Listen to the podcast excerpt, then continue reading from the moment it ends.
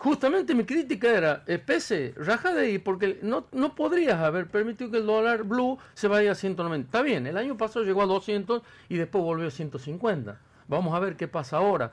Pero los dólares no es que faltan, están sobrando dólares. No hay ningún indicativo de que tengamos que devaluar.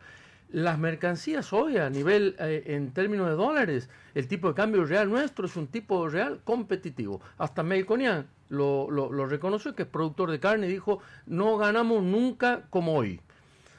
Por otro lado, no hay aumento, Javier, no déjame terminar la, la, idea. No hay aumentos de costos, porque el costo, eh, el costo laboral eh, no le gana a la inflación todavía, a pesar de lo que digan.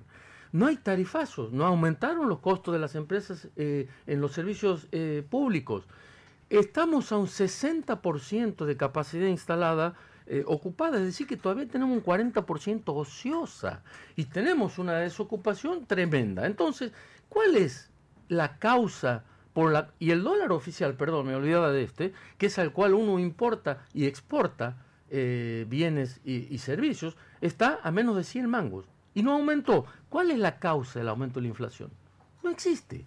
Entonces, si uno pone un tipo, un no, si una causa hay. No, no hay. Es la especulación del monopolista. Hay una causa. Exactamente. Ahora, ¿cuál es la solución? El Estado no tiene que ser un Estado bobo.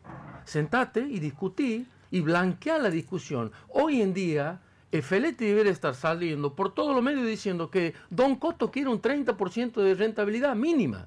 Decilo, Feletti, si no la gente no se entera.